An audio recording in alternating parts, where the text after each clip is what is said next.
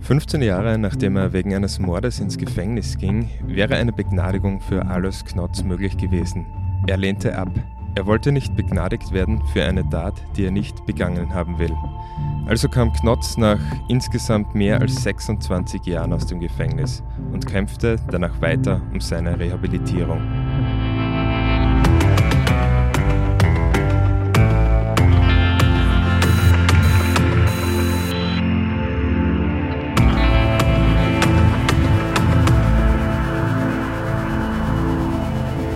Herzlich willkommen bei Delikt, dem Kriminalpodcast der kleinen Zeitung. Mein Name ist David Knees und herzlich willkommen auch Hans Breitegger. Grüß dich. Servus, grüß dich. Der heutige Fall ist im Rahmen deiner Serie Tatort Steiermark jetzt am vergangenen Sonntag erschienen. Am Morgen wird dieser, also für alle Hörer heute wird dieser Podcast erscheinen, am Mittwoch, wenn, wenn alles gut geht. Aber sprechen wir über diesen Fall, der seinen Ausgang im September 1963 nimmt, also vor ungefähr 60 Jahren. Es war ein Mord mit einer Sprengfalle. Was ist damals passiert? Ja, das war auf einem Anwesen in Stank bei Hatzendorf in der Nähe von Riegersburg. Ein kleines Anwesen, kleine Landwirtschaft, auf der Alois Knotz mit seiner Frau und dem Stiefsohn Anton Turner gelebt hat. Zwischen den beiden Männern oder in der Familie, kann es auch so formulieren, hat es immer wieder Zwistigkeiten, Streit gegeben. Turner konnte oder wollte nicht akzeptieren, dass der Alois Knotz seine Mutter geheiratet hat und er hat sich halt mit ihm nicht so recht verstanden. Oder die beiden Männer haben sich nicht so recht verstanden. Die Mutter dürfte, äh, so geht es aus den aus Zeugenaussagen hervor, äh, die auch mir das dann bestätigt haben, eher zu ihrem Sohn gehalten haben und, und weniger zu ihrem Ehemann. Und das waren halt die Zwistigkeiten dann und so hat sich die ganze Situation zugespitzt. Und an diesem September-Tag in der Nacht gegen äh, 4 Uhr früh ist auf dem Anwesen bei der Einfahrt eine gewaltige Explosion entstanden dadurch, äh, weil der Anton Turner, der mit dem Moped nach Hause gekommen ist, ist abgestiegen vom Fahrzeug, wollte hineingehen und ist über einen Draht gestolpert. Das war ein Stolperdraht und dadurch hat er diese Sprengfalle, wie sie später herausgestellt hat, ausgelöst. Es war eine Sprenggranate, auf der eine Dose mit einem Kilo TNT befestigt war.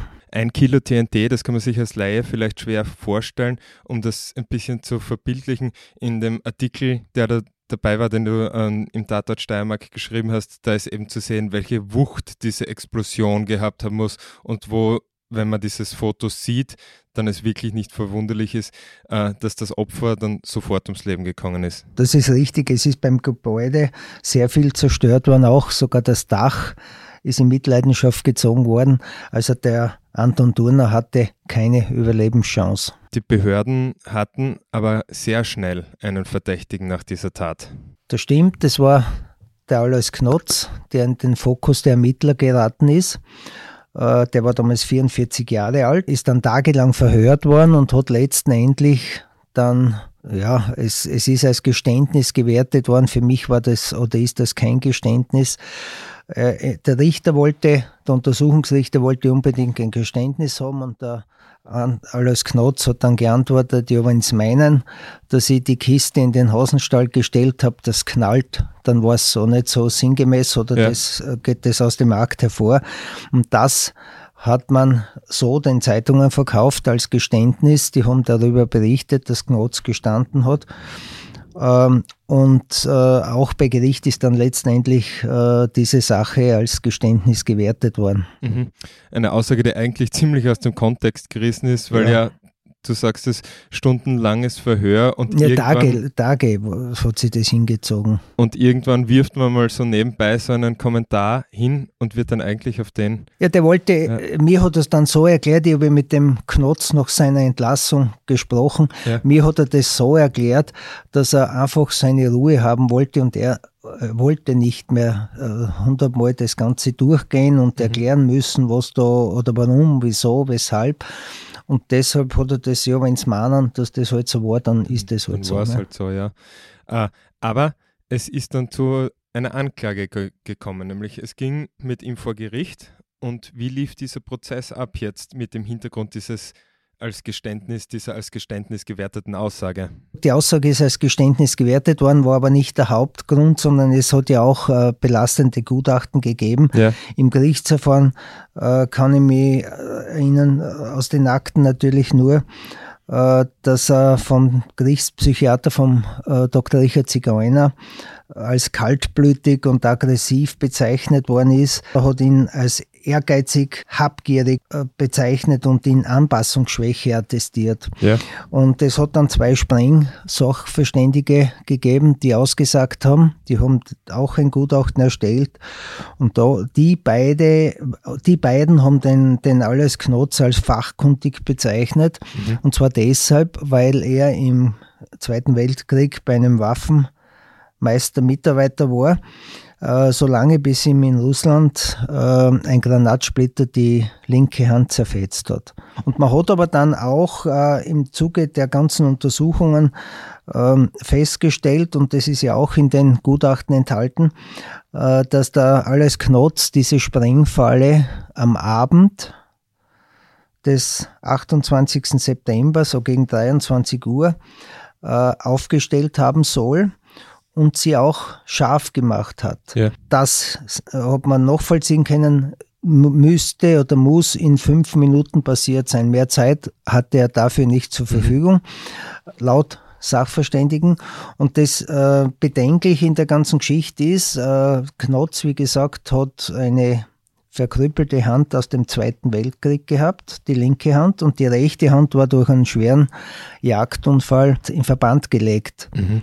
Und mit diesen beeinträchtigten Händen soll er die Sprengfalle in fünf Minuten gezündet haben oder scharf gemacht haben. Gezündet hat er ja nicht. Das war ja die, war die Falle, also ja. der Turner, der über den Stolperdraht gefallen ist. Aber äh, scharf gemacht haben.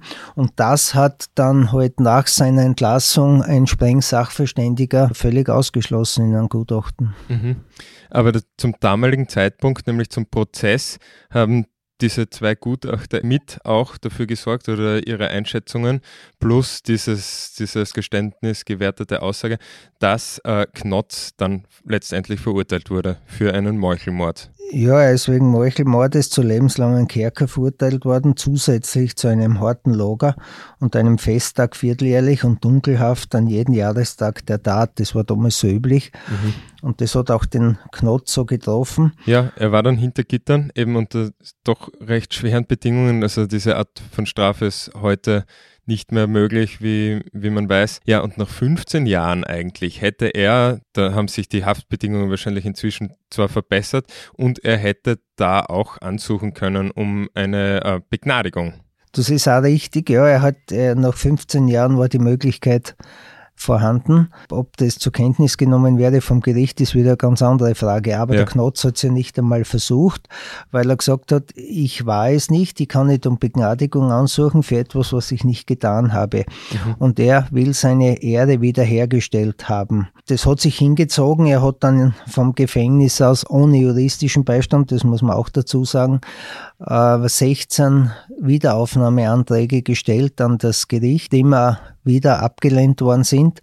Beraten worden ist er von Gefängniskollegen, von Zellengenossen, von ja. Bekannten aus dem Gefängnis, von anderen Häftlingen. Und er hat sich auch, das Gefühl habe ich dann auch gehabt, wie ich gesprochen habe mit ihm, ja. richtig zu einem Sprengstoff-Experten, unter Anführungszeichen natürlich nur entwickelt. Er hat äh, genauestens erklärt, warum die Sprengfalle so nicht funktioniert haben kann, wie es im Markt dargestellt etc. etc. Er ist dann äh, ja auf Antrag der Gefängnisleitung nach 26 Jahren, acht Monaten und drei Tagen entlassen worden. Ja. Das heißt, man hat ihn aus dem Gefängnis hinausgeworfen. Man ja. gesagt haben, du sitzt schon so lang. Genug. Genug aus jetzt. Ja. Er hätte auch mit, in dieser Zeit äh, niemals eine Begnadigung unterschrieben. Ja, um das in Perspektive zu setzen, vielleicht kurz. Er ist da an Anfang der 60er Jahre eingesperrt worden für einen Mord, von dem er behauptet, dass er nicht begangen hatte, hat die Möglichkeit einer Begnadigung nicht in Anspruch genommen oder hat das auch nicht versucht, weil ihm der Beweis seiner Unschuld um so viel wichtiger war als seine Freiheit. Und deswegen äh, ist er ja dann erst 1990, so wie du gesagt hast, nach über 26 Jahren freigekommen. Du hast jetzt schon angesprochen, er hat äh, diese Wiederaufnahmen des Verfahrens angestrebt. Was ist da so passiert? Also er hat sich schlau gemacht über Sprengstoff, hat er immer wieder versucht, was zu erwirken vor Gericht. Damit ist er aber immer abgeblitzt. Er ist immer abgeblitzt. Er hat dann, also wie gesagt, 16 Anträge aus dem Gefängnis, die negativ ja. beurteilt worden sind. Den 17. Wiederaufnahmeantrag hat er über eine Grazer Anwältin in Freiheit schon mhm. äh, gestellt. Das ist auch abgelehnt worden und ich habe ihn kennengelernt über seinen letzten Anwalt, das war der Bernhard Lehhofer. Mhm. Und wir haben uns bei ihm, beim Anwalt in der Kanzlei getroffen. Da war der Alois Knotz anwesend, da war der Bewährungshelfer Klaus Bosch anwesend und natürlich der Anwalt. Ja. Und da hat er mir geschildert, dass er unschuldig ist und da hat er mir auch gesagt, warum das ganz anders gelaufen ist, als im Gerichtsakt festgehalten. Ob das so stimmt, kann ich ja nicht beurteilen. Mhm. Aber er ist davon ausgegangen, dass der Anton Turner eigentlich ihn umbringen wollte und hat sich äh, darauf auf ein Gutachten berufen, eines Gerichtssachverständigen, ich habe das vorhin ja schon erwähnt, der zu einem ganz anderen Urteil gekommen ist als, als die ersten Gutachter im Gerichtsverfahren. Und er hat sich auf die Zeugenaussage eines Bekannten vom Anton Turner berufen, der eigentlich die These bestärkt hat, dass der Anton Turner äh, den Stiefvater umbringen wollte. Er hat den Eindruck gemacht für mich, dass er wirklich überzeugt ist, dass er unschuldig ist. Ja. Ob er sich jetzt diese, die, die Tat im, im, Gefängnis in der langen Zeit so verdrängt hat, dass er sich selber wirklich zu der Ansicht kommt, ich bin unschuldig, ich bin überzeugt von meiner Unschuld. Ja. Oder ob er tatsächlich unschuldig war, das ist nie herausgekommen. Zu einer Wiederaufnahme des Verfahrens ist es nie gekommen. Dazu muss man sagen, dass solche Anträge auf eine Wiederaufnahme, hast du mir vorher gesagt, eigentlich sehr selten erfolgreich sind. Das ist richtig, es kommt sehr selten zu solchen Wiederaufnahmeverfahren. Es hat schon gegeben in Österreich, ich kann mich auch erinnern aus meiner Zeit. Aber es ist wirklich sehr selten und sehr schwierig vor allem. Man muss, man muss wirklich neue Fakten haben ja. und das Gericht muss überzeugt sein, dass da ein Fehlurteil vorliegen könnte Ansonsten hat man überhaupt keine ja. Chance. In Deutschland ist es ähnlich. Ja, man muss ja dazu sagen, das Urteil eines Gerichts wird ja auch als Wahrspruch bezeichnet und der Job eines Gerichtes ist es ja auch, alle Beweise so zu würdigen, dass eigentlich kein Zweifel mehr über die Schuld des Angeklagten oder die Angeklagten besteht. Und mit dem mit der Wiederaufnahme eines solchen Verfahrens wäre das quasi das Eingeständnis. Deswegen braucht es da jetzt schon wirklich was Handfestes und Stichhaltiges, dass es wieder dazu kommt, nehme ich an kommen wir zu diesem Gutachten, das du vorher angesprochen hast von seinem Anwalt. Was ist die Version von Knotz? Er behauptet eben, er selbst sei es nicht, der diese Sprengfalle gestellt hätte. Was ist dann passiert? Das Gutachten ist nicht äh, vom Anwalt, sondern vom Anwalt beauftragt worden, aber bei einem Sprengsachverständigen. Mhm. Dieser Sprengsachverständige sagt, dass es nicht möglich ist, dass er mit seinen verletzten Händen oder mit seiner verkrüppelten Hand und der verletzten Hand diese Sprengfalle in fünf Minuten, in nur fünf Minuten scharf gemacht haben kann.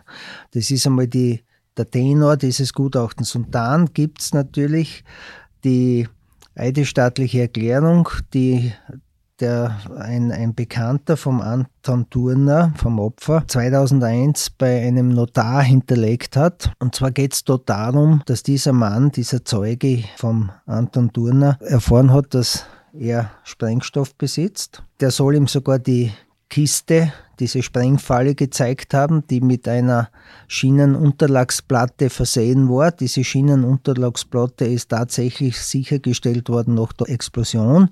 Das war Teil der Sprengfalle. Die soll der Zeuge bereits damals 1963 kurz vor dem Anschlag gesehen haben. Der Turner soll ihm diese, so der Zeuge, diese Spreng äh, Falle, die in Form einer Kiste gezeigt haben. Das nächste ist, dass er immer wieder davon gesprochen hat, der äh, hergezogene Zottel muss weg. Das soll er wörtlich äh, einige Male so in der Form gesagt haben. Und dann sagt dieser Zeuge auch aus, oder zumindest äh, geht der alles Knotz davon aus, dass es einen Komplott gegen ihn gegeben habe, mhm. in der auch die Gattin involviert war. Ursprünglich hätte dieser Zeuge ihn beseitigen sollen im Auftrag des Anton Turner mit seinen Jagdwaffen. Knutz war ja Jäger. Und äh, das sei aber nicht dazu gekommen. Das sagt der Zeuge. Es ging damals auch um eine Lebensversicherung. Es hat eine Lebensversicherung gegeben in der Höhe von 200.000 Schilling, die der Alois Knotz auf seine Gattin abgeschlossen hatte. Und sie hätte die Lebensversicherung im Todesfall vom Knotz bekommen. Ja. Knotz hat vermutet, deshalb hätte ihn der Turner umbringen sollen. Und das sei ein Unfall gewesen. Der Turner sei beim Scharfmachen dieser Sprengfalle selber in die Luft geflogen. Das seine war in, eigene Falle getappt. In seine eigene Falle getappt, so kann man es auch nennen. Ja. Das war die Version des Alois Knotz zu dies, zum Hergang dieser Geschichte. Ja, und einen Punkt haben wir jetzt noch nicht erwähnt, der diese Version vielleicht auch stützt eher, ist, dass diese Schienenunterlage, die ja verwendet worden ist, wie du gesagt hast, bei der Sprengfalle, in der Arbeit von Turner vorhanden ist, also dass er die von dort haben könnte oder gehabt hätte. Ja, man äh, hat festgestellt, dass diese Schienenunterlagsplatte äh, beim Schienenbau in Wald am Schoberpass verwendet worden ist, wo er gearbeitet hat und er hat diese Platte von dort mit nach Hause genommen.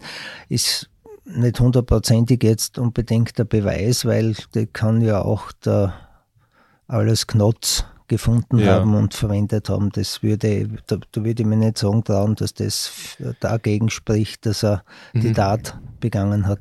Du hast mit Alois Knotz 2001 gesprochen. Wie war denn dieses Gespräch und wie war er so drauf? Du hast gesagt, er hat auf dich den Eindruck gemacht, dass er überzeugt ist von seiner Unschuld und war in diesem Auftreten auch überzeugend. Wie war sonst so seine glühenden Augen habe ich noch in Erinnerung, sein gestikulierende Art, die er, die er gehabt hat. Ich würde nicht sagen, er war besessen, mhm. um äh, seine, dass er seine Unschuld beweist, sondern er war von seiner Unschuld, so habe ich noch einmal den Eindruck gehabt, wirklich überzeugt. Ja.